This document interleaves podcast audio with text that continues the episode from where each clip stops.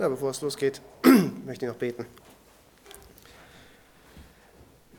Vater im Himmel, ich danke dir für diesen Gottesdienst. Ich danke dir, dass wir glauben dürfen. Ich danke dir, dass du uns dein Wort schenkst. Ich danke dir, dass du uns versammelst zu dir, dass wir ja, auf, auf dem Leben und auf dem Sterben und auf dem Auferstehen deines Sohnes dieses Leben haben dürfen, dass uns das niemand nehmen kann, dass du alles in deiner Hand hältst und dass du es bis zum Ende bewahren wirst. Amen. Ja, ich sage schon mal vorweg, heute werden es einige Bibelstellen. Das heißt, jeder, der mitlesen möchte, äh, seid bereit, aufzuschlagen. Und zwar wird es heute ganz besonders spannend. Je nachdem, wie man den Predigtext liest, könnte man vieles von dem, was ich bisher in der Predigtreihe zum Markus-Evangelium gesagt habe, als falsch bewerten. Und was genau meine ich damit? Ich habe bisher gesagt, dass Markus uns gezeigt hat, dass Christus als gehorsamer Knecht kam, der vollkommen Mensch und gleichzeitig vollkommen Gott ist. Er ist der Sohn Gottes, des Vaters, und die beiden sind eins. Wir haben gesehen, dass Christus alle Macht über alles Sichtbare und alles Unsichtbare hat. Und dass er genau das ausführt und die Situation genau so führt, wie er es will. Ja, wir sehen die Souveränität des Willens und des Handelns Gottes in Jesu Leben. Und heute geht es also um einen eher, in Anführungsstrichen, gefährlichen Bibeltext oder Abschnitt im Markus-Evangelium.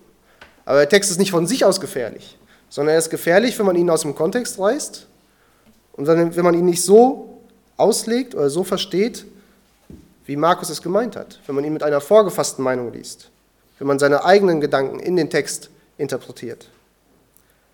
Und deswegen müssen wir, und deswegen musste ich auch bei der Vorbereitung ganz besonders aufpassen, dass wir auf das hören, was der Text uns zu sagen hat und sehen, was er uns zeigt. Ja, wir dürfen nicht den Kontext außer Acht lassen und nicht das Gesamtzeugnis der Bibel außer Acht lassen. Und das ist natürlich für jeden Leser und bei jedem Abschnitt eine Herausforderung. Aber deswegen will ich es auch heute nochmal ganz besonders betonen. Aber ich will den Text einfach durchgehen und einige Aussagen dann im Licht des, ja, des, des, des, äh, des Gesamtzeugnisses der Bibel beleuchten. Und zuerst lesen wir den Text aus Markus 6, die Verse 1 bis 6.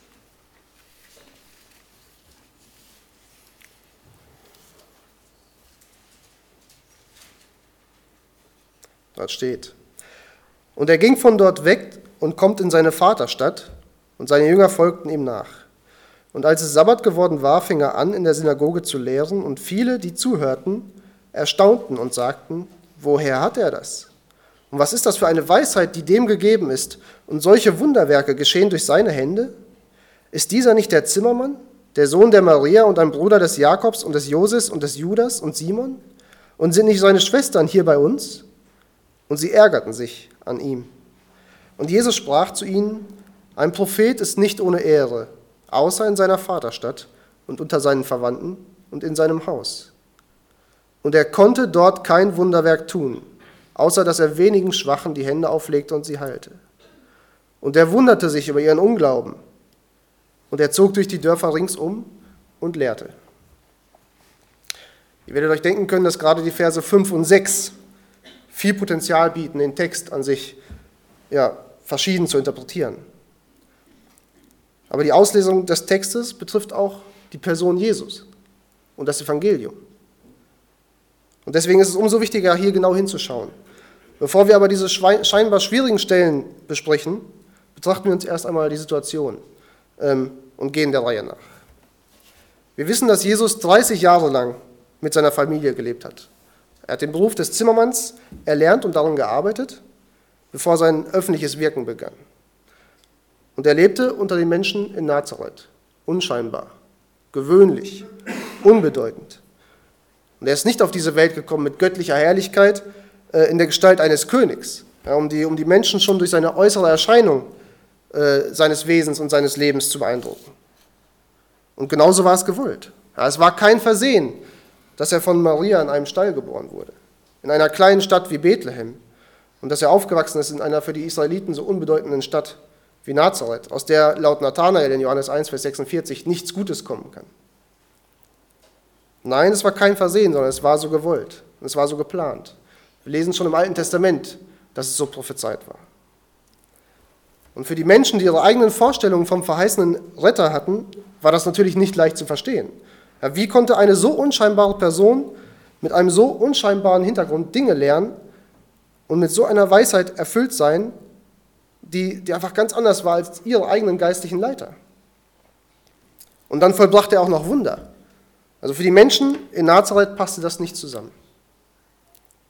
Die Israeliten erwarteten zwar einen Messias, aber sie hofften auf jemanden, der sie in Herrlichkeit aus der Unterdrückung durch ihre Besatzer befreien will. Ja, sie, waren, sie waren schon seit langem unter die Weltmächte oder, unter dem, oder von den Weltmächten besetzt. Und sie hofften, dass, dass auf diese Weise Gottes Reich wieder unter ihnen aufgebaut und aufblühen würde. Sie hofften nicht auf diesen Jesus, der sie selbst zur Umkehr rufen würde, ja, von ihren gottlosen Wegen. Und vor allem erwarteten sie nicht, dass der Retter auf diese Weise zu ihnen kommen würde. Und es gab ja verschiedene Vorstellungen, wie Christus kommen würde und wie er sein würde. Die Pharisäer glaubten, die Pharisäer glaubten, dass, ähm, dass sie nur alle Gebote halten müssten und dass wenn sie dann ein ihrer Meinung nach gottgefälliges Leben leben würden, dass dann Gottes Reich wiederkommen würde. Die Zeloten glaubten, dass der Messias kommen würde, wenn, wenn die Menschen selbst aktiv werden und gegen die Besatzer rebellieren würden.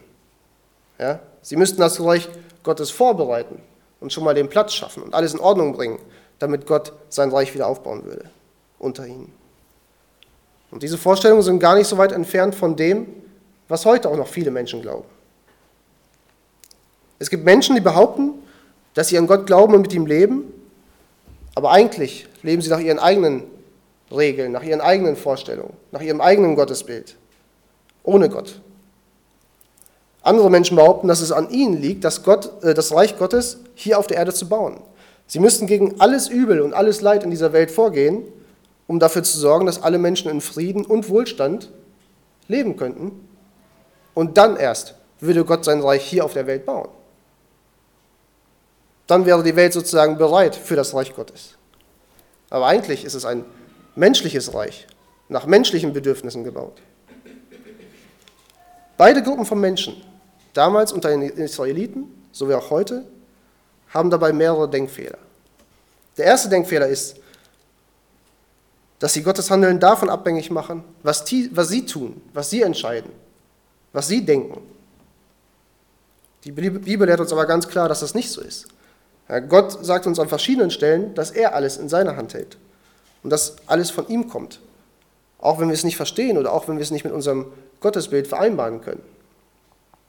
Dabei kritisieren auch wir heute häufig äh, Gottes Handeln, weil wir es nicht verstehen oder weil wir einfach ein falsches Gottesbild haben, aber wir hinterfragen nie unser Gottesbild. Und dazu lesen wir etwas in Jesaja 45, die Verse 5 bis 7.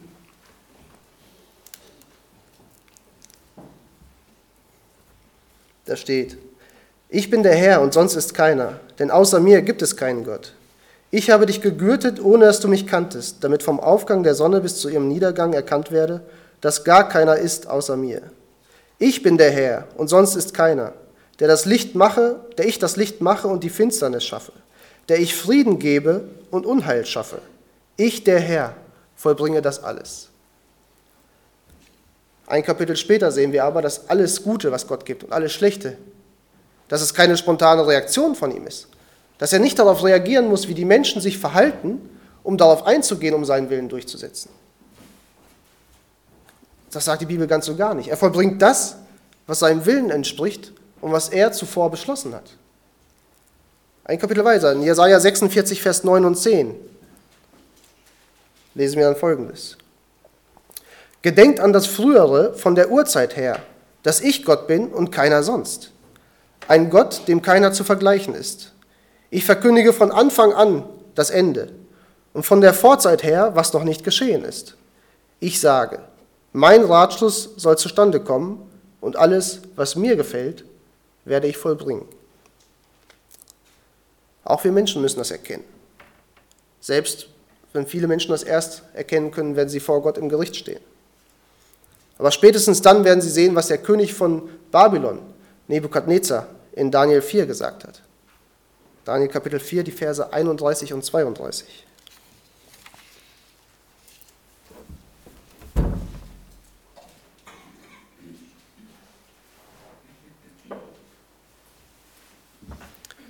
Da steht, und am Ende der Tage erhob ich, Nebukadnezar, meine Augen zum Himmel und mein Verstand kehrte zu mir zurück. Und ich pries den Höchsten und ich rühmte und verherrlichte den ewig Lebenden, dessen Herrschaft eine ewige Herrschaft ist und dessen Reich von Generation zu Generation währt. Und alle Bewohner der Erde sind wie nichts gerechnet. Und nach seinem Willen verfährt er mit dem Herr des Himmels und den Bewohnern der Erde. Und da ist niemand, der seine Hand wehren und zu ihm sagen könnte, was tust du? Die Bibel zeigt uns vom ersten bis zum letzten Buch ein Bild von Gott. Er ist allwissend, er ist allmächtig und er ist souverän. Es gibt nichts, das Gott nichts weiß. Und alles, was geschieht, fügt sich in seinen Plan ein. Die Bibel zeigt uns, dass Gott um alles weiß, was in der Zukunft geschehen wird, denn er hat alles, was passieren wird, vorherbestimmt. Der Mensch ist zwar für sein Handeln verantwortlich und er wird zur Rechenschaft gezogen. Aber selbst das Schlechte, das der Mensch tut, kann nicht dem Willen Gottes widerstehen oder ihm entgegenwirken. Und auch beim schlechten Handeln des Menschen sehen wir, wie zum Beispiel beim Pharao in der Geschichte Israels oder bei Judas Iskariot, dass Gott selbst nicht das Schlechte wirkt, weil es nicht seinem Wesen entspricht.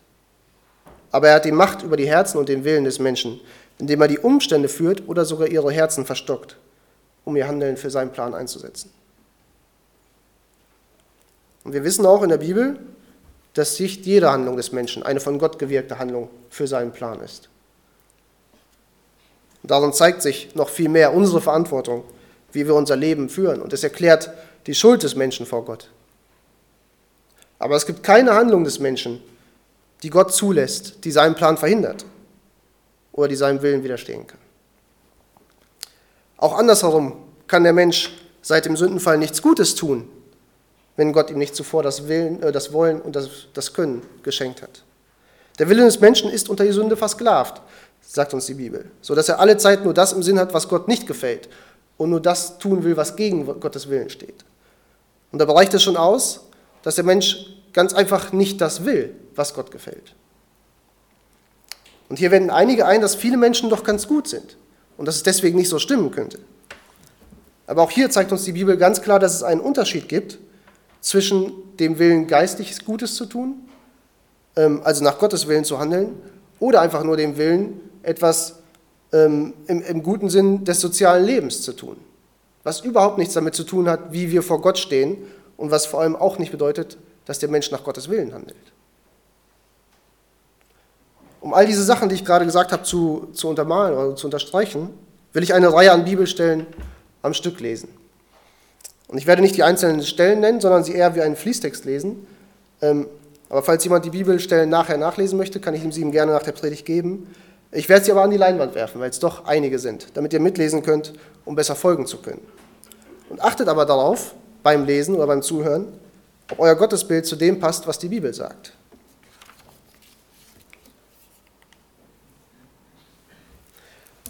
Daniel begann und sprach, Gepriesen sei der Name Gottes von Ewigkeit zu Ewigkeit, denn seines beides, Weisheit und Macht.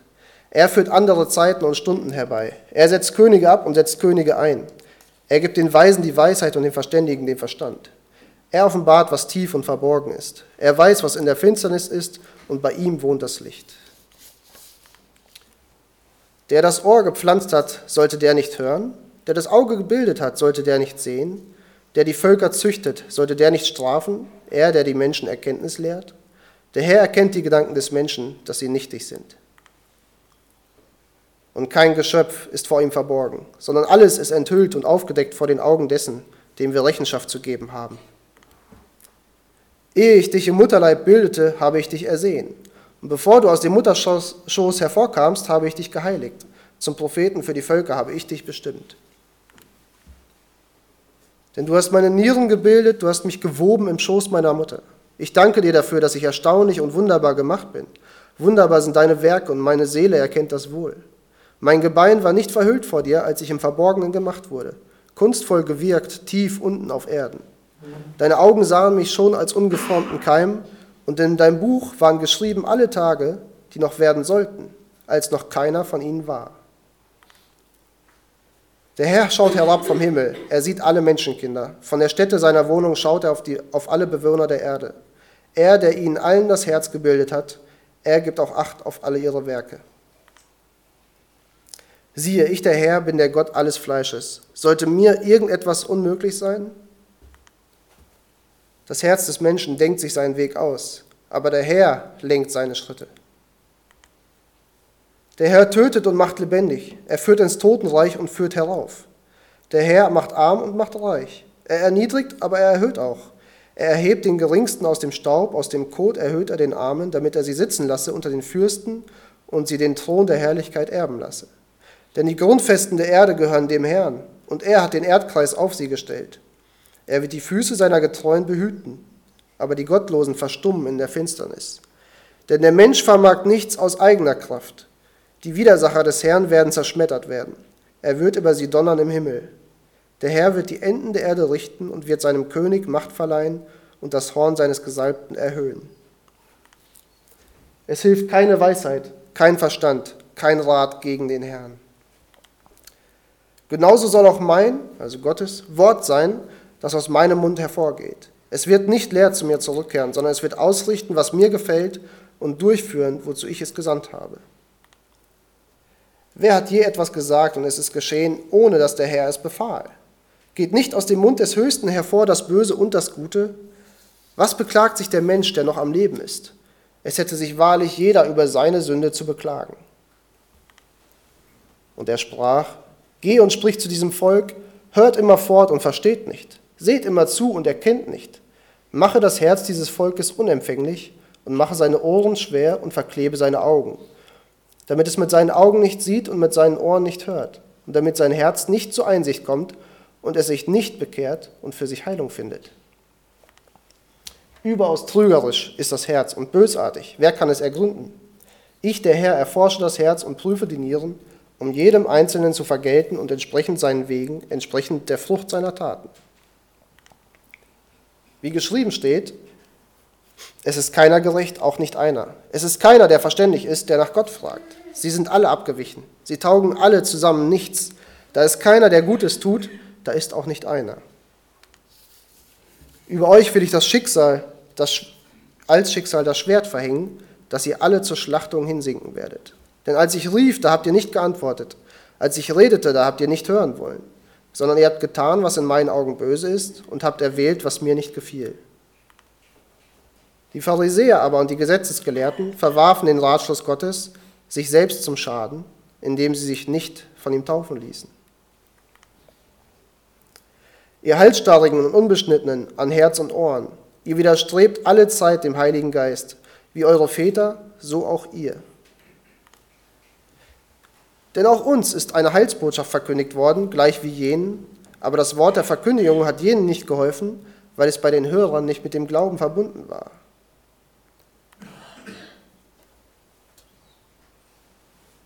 Achso. Und er sprach zu ihnen, O ihr Unverständigen, wie ist doch euer Herz träge zu glauben an alles, was die Propheten geredet haben? Musste nicht der Christus dies erleiden und in seine Herrlichkeit eingehen? Und er begann bei Mose und bei allen Propheten und legte ihnen in allen Schriften aus, was sich auf ihn bezieht. Und der Sohn des Menschen geht zwar dahin, wie es bestimmt ist, aber wehe dem Menschen, durch den er verraten wird. Jesus, der nach Gottes festgesetztem Ratschluss und Vorsehung dahingegeben worden war, habt ihr genommen und durch die Hände der Gesetzlosen ans Kreuz geschlagen und getötet. So erbarmt er sich nun, über wen er will, und verstockt, wen er will. Nun wirst du mich fragen, warum tadelt er dann noch? Denn wer kann seinem Willen widerstehen? Ja, o oh Mensch, wer bist, du, wer bist denn du, dass du mit Gott rechten willst?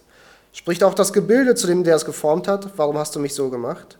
Oder hat nicht der Töpfer Macht über den Ton, aus derselben Masse das eine Gefäß zur Ehre, das andere zur Unehre zu machen? Wenn nun aber Gott, da er seinen Zorn erweisen und seine Macht offenbar machen wollte, mit großer Langmut die Gefäße des Zorns getragen hat, die zum Verderben zugerichtet sind, damit er auch den Reichtum seiner Herrlichkeit an den Gefäßen der Macht erzeige, die er zuvor zur Herrlichkeit bereitet hat?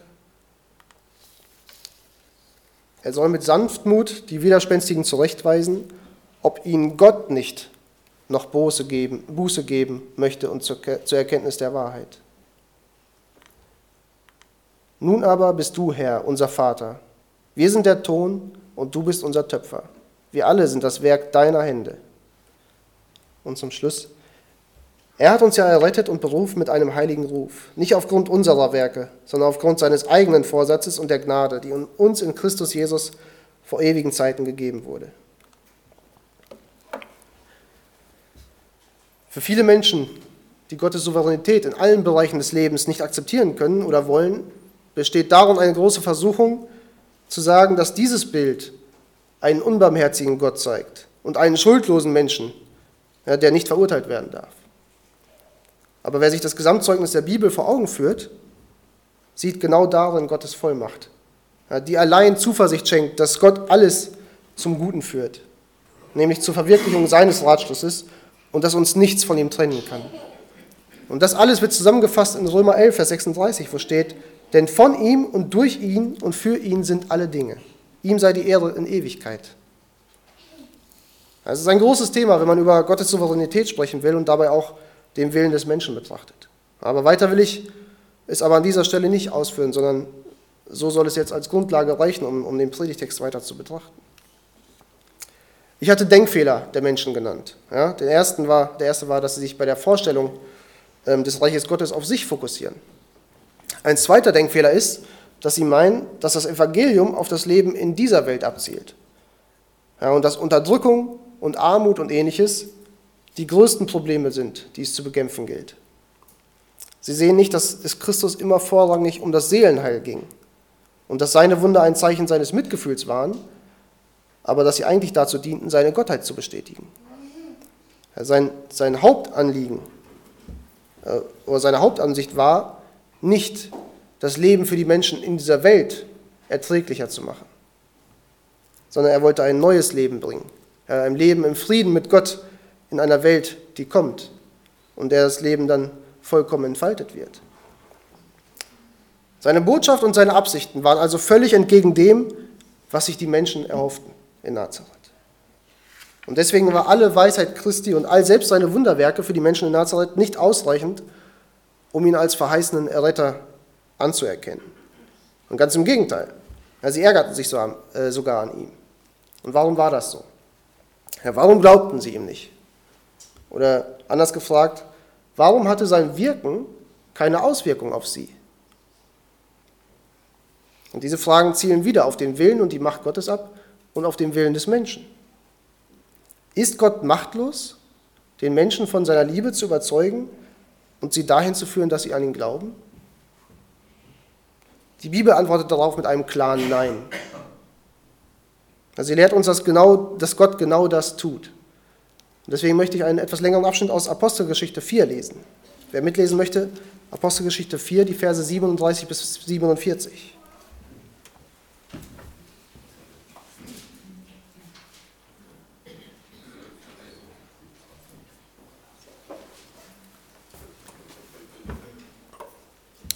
Apostelgeschichte 4, 37 bis 47. Gibt es nicht? Das falsche Kapitel aufgeschlagen?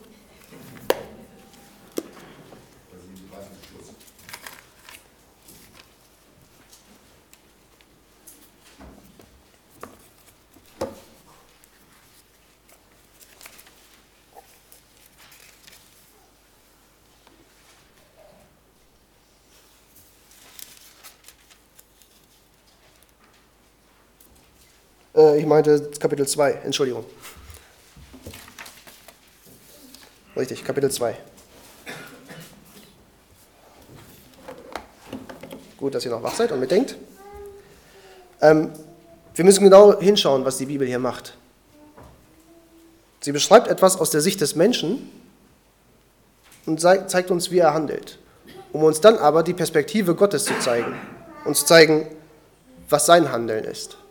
Und ich lese mal.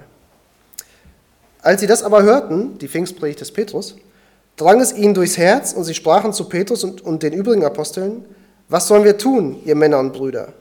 Da sprach Petrus zu ihnen, tut Buße und jeder von euch lasse sich taufen auf den Namen Jesu Christi zur Vergebung der Sünden. So werdet ihr die Gabe des Heiligen Geistes empfangen. Denn euch gilt die Verheißung und euren Kindern und allen, die ferne sind, so viele der Herr, unser Gott, herzurufen wird. Und noch mit vielen anderen Worten gab er Zeugnis und ermahnte und er sprach, lasst euch retten aus diesem verkehrten Geschlecht. Diejenigen, die nun bereitwillig sein Wort annahmen, ließen sich taufen und es wurden an jenem Tag etwa 3000 Seelen hinzugetan. Und sie blieben beständig in der Lehre der Apostel und in der Gemeinschaft und im Brotbrechen und in den Gebeten. Es kam aber Furcht über alle Seelen und viele Wunder und Zeichen geschahen durch die Apostel. Alle Gläubigen waren aber beisammen und hatten alle Dinge gemeinsam. Sie verkauften die Güter und Besitztümer und verteilten sie unter alle, je nachdem einer bedürftig war. Und jeden Tag waren sie beständig und einmütig im Tempel und brachen das Brot in den Häusern, nahmen die Speise mit Frohlocken und den Einfallen des Herzens. Sie lobten Gott und waren angesehen bei dem ganzen Volk. Der Herr aber tat täglich die zur Gemeinde hinzu, die gerettet wurden. So, was wird den Menschen hier gesagt? Sie sollen Buße tun und sich taufen lassen. Aber der, der vorher und währenddessen und nachher handelt, ist Gott. Augenscheinlich hört der Mensch das Wort Gottes, nimmt es an und glaubt. Aber der Text zeigt uns, dass Gott den Menschen dazu befähigt. Er ruft, er errettet, er gibt den Heiligen Geist und er fügt zur Gemeinde hinzu. Es gibt eine menschliche Entscheidung, das Wort Gottes anzunehmen. Diese Entscheidung ist jedoch nie die Ursache für Gottes Wahl, sondern nur ihre Folge. Die menschliche Antwort ist ein Geschenk Gottes. Buße ist Gottes Werk in uns.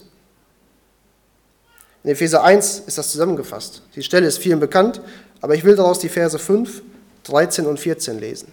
Epheser 1, die Verse 5, 13 und 14.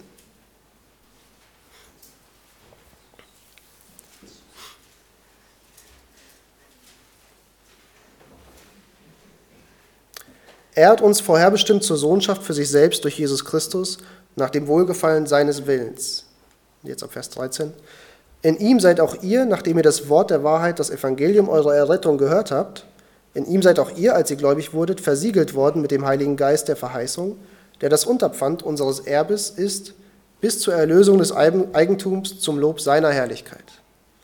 Genauso, genauso deutlich wird es ein Kapitel weiter, in Kapitel 2, die Verse 8 bis 10. Denn aus Gnade seid ihr errettet durch den Glauben. Und das nicht aus euch, Gottes Gabe ist es. Nicht aus Werken, damit sich niemand rühme.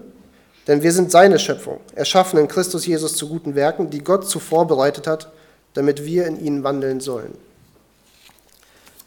Aber dennoch bleibt die Frage bestehen, warum Christi Wirken scheinbar keine Auswirkung auf die Menschen in Nazareth hatte. Derjenige, der Kranke heilte, der Dämonen austrieb gegen ihren Willen, der, der gezeigt hat, oder von dem Markus gezeigt hat bis jetzt, dass er alle Macht über alles Unsichtbare und alles Sichtbare hat, konnte hier nicht wirken, steht in Vers 5 und 6. Dafür müssen wir uns, um das zu verstehen, zuerst den Zustand der Nazarener anschauen, ja, der auch ein Bild für, für den Zustand aller Menschen in dieser Welt ist, ohne Gott. Und ich finde, oh, ich fand, ein Ausleger fasst das ganz gut zusammen. Ich möchte einmal zitieren. Sogar die verachteten Nazarener strauchelten über den demütigen Herrn, den demütigen Knecht aller. Die schäbigsten der Menschen sind nicht frei von demselben Geist der Welt, der die Höchsten blind macht. In Wahrheit verblendet der Gott dieser Welt, also Satan, alle Verlorenen. Diese Wahrheit mag deutlicher bei den Fürsten dieser Welt zum Ausdruck kommen, wenn alle menschlichen Hilfsquellen ihnen nicht dabei helfen, den Herrn der Herrlichkeit zu erkennen und ihn bekannt zu machen. Doch wie allgemein verbreitet diese sittliche Blindheit ist, zeigt sich in dem Verhalten jener Männer Nazareths gegen den Herrn Jesus. Dass der wahre Erbe des Thrones David, wenn wir nur von seiner königlichen Herrlichkeit sprechen wollen, ein Zimmermann sein sollte, war und ist für Fleisch und Blut zu viel. Und er meint, es, ist zu viel für sie, um das anzunehmen. Und das war der Zustand der Menschen damals und heute. Sie sind verblendet und wollen und können den Herrn nicht anerkennen.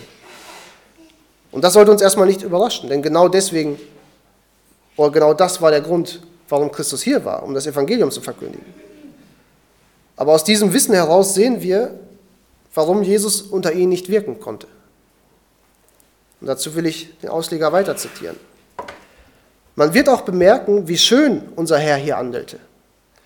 Er wollte nicht ihren Unglauben durch glänzende Machttaten beiseite räumen, denn Ergebnisse, die auf diese Weise erhalten werden, sind ohne moralischen Wert. Er hatte dem Unglauben schon reichlich Zeichen gegeben, aber die Menschen hatten keinen Nutzen daraus gezogen, noch war das Wort, welches er sprach, in den Hörenden mit Glauben vermischt worden. Die Folge war, er konnte da selbst kein Werk tun. Das wird nur hier berichtet. Ja, der Mann, für den weder die Macht Satans noch die Krankheit der Menschen nichts in der Höhe, auf der Erde oder unter der Erde die geringste Schwierigkeit machte, konnte da selbst kein Wunderwerk tun.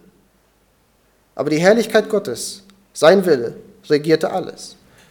Und die vollkommene Macht wurde in vollkommener Demut des Gehorsams entfaltet.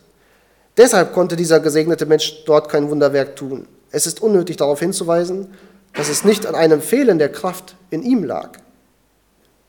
In keiner Weise war sein rettender Arm verkürzt worden. Auch hatte er nicht die wirksame Kraft verloren, sondern in ihm war die moralische Verherrlichung Gottes aufs lieblichste mit dem verschmolzen, was er für den Menschen tat. Mit anderen Worten, wir finden in diesem Evangelium nicht einfach eine Darlegung der Macht Jesu, sondern seinen Dienst. Mit anderen Worten sagt er, dass Christus hier dem Willen Gottes folgt und deswegen keine Wunderwerke tun konnte weil Gott hier gegenüber dem ungläubigen Volk nicht handeln wollte. Christus war nicht ohnmächtig gegenüber dem Willen des Menschen, sondern er war gehorsam gegenüber dem Willen Gottes. Wenn wir uns bewusst machen, dass seine Heilung der Kranken, die er zuvor getan hatte, und seine, sein Austreiben der Dämonen nur ein Zeichen oder ein Schatten auf das war, was er eigentlich zeigen wollte, nämlich die Heilung der Seele, ein neues Leben zu schenken, dann sehen wir, dass, äh, dass es dafür, kein, äh, wo es keinen Glauben gibt, es auch keinen Grund gab, diese Zeichen zu tun. Es war nicht angebracht, diese Wunder zu wirken. Und zu den Nazarenern passt, was Petrus schreibt. Darum steht auch in der Schrift, siehe, ich lege in Zion einen auserwählten, kostbaren Eckstein, und wer an ihn glaubt, soll nicht zu Schanden werden.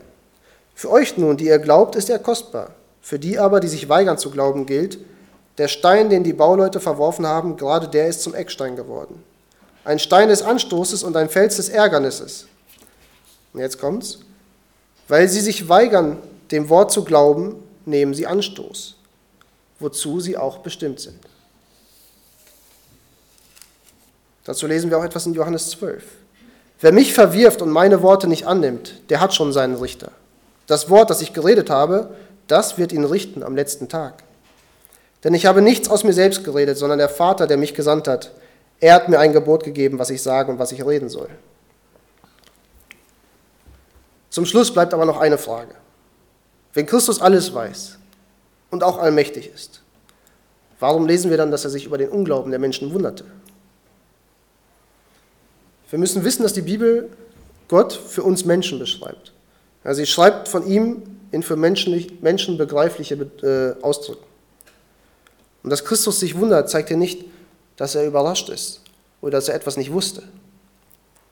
Das wäre sonst ein Zeichen der Ignoranz Gottes gewesen, wenn er das nicht wusste. Es zeigt vielmehr sein, sein Entsetzen. Wie Eltern, die sich über ein Kind entsetzen, das trotz angedrohter Strafe immer und immer und immer wieder die gleichen Fehler begeht, so, so war er hier entsetzt.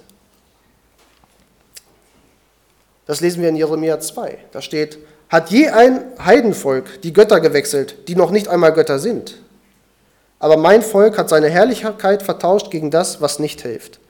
Entsetzt euch darüber oder verwundert euch, ihr Himmel, und schaudert, werdet schreckensstarr, spricht der Herr. Denn mein Volk hat eine zweifache Sünde begangen. Mich, die Quelle des lebendigen Wassers, haben sie verlassen, um sich Zisternen zu graben, löchrige Zisternen, die kein Wasser halten können. Was bleibt also als Fazit zu sagen? Wir sehen hier in den Nazarenern das Bild der Menschen dieser Welt. Und selbst die Menschen, unter denen Jesus aufgewachsen ist, die seinen Wandel unter ihnen sahen und dann sahen, mit welcher Weisheit und Vollmacht er lehrte und welche Wunder er tat, oder zumindest von den Wundern hörten, selbst die wollten nicht an ihn glauben. Vielleicht kennt ihr die Aussage, dass jemand sagt, würde doch derjenige einfach zur Zeit Christi gelebt haben, dann würde er glauben. Die Bibel zeigt uns, dass es an Gott liegt und nicht am Menschen. An den Nazarenern sehen wir, ihnen war alles gegeben, was der Mensch sich als, äh, oder was der Mensch als Grundlage ansehen würde, um an Gott zu glauben. Sie lebten mit den Herrn, sie sahen ihn, sie hörten ihn, sie hörten von seinen Wundern. Sie hatten alle Mittel und Kraft, um zu glauben. Nicht aus sich selbst, sondern weil die Kraft in Christus unter ihnen war. Und dennoch glaubten sie ihm nicht, sondern vielmehr ärgerten sich an ihm. Und das ist die Natur des Menschen, dass er nicht das will, was Gott gefällt, wenn Gott nicht ihm zuerst gnädig ist. Und diese Gnade sehen wir direkt am Ende. Dieser Text lässt uns nicht hoffnungslos da stehen mit einer Verzweiflung, was dieser Mensch denn tun kann, sondern direkt am Ende sehen wir die Gnade, die Gott zeigt oder die Christus zeigt, ähm, wenn wir lesen, dass Christus weiterzieht und dass er in den umliegenden Dörfern weitergeht und lehrt. Und die Bibel zeigt uns, dass, dass Christus seine Schafe kennt und dass er zu ihnen kommt, um sie zu rufen und bis zum Ende zu bewahren. Amen. Mhm. Kommt da noch ein Lied? Oder? Dann bete ich noch und dann singen wir noch ein Lied.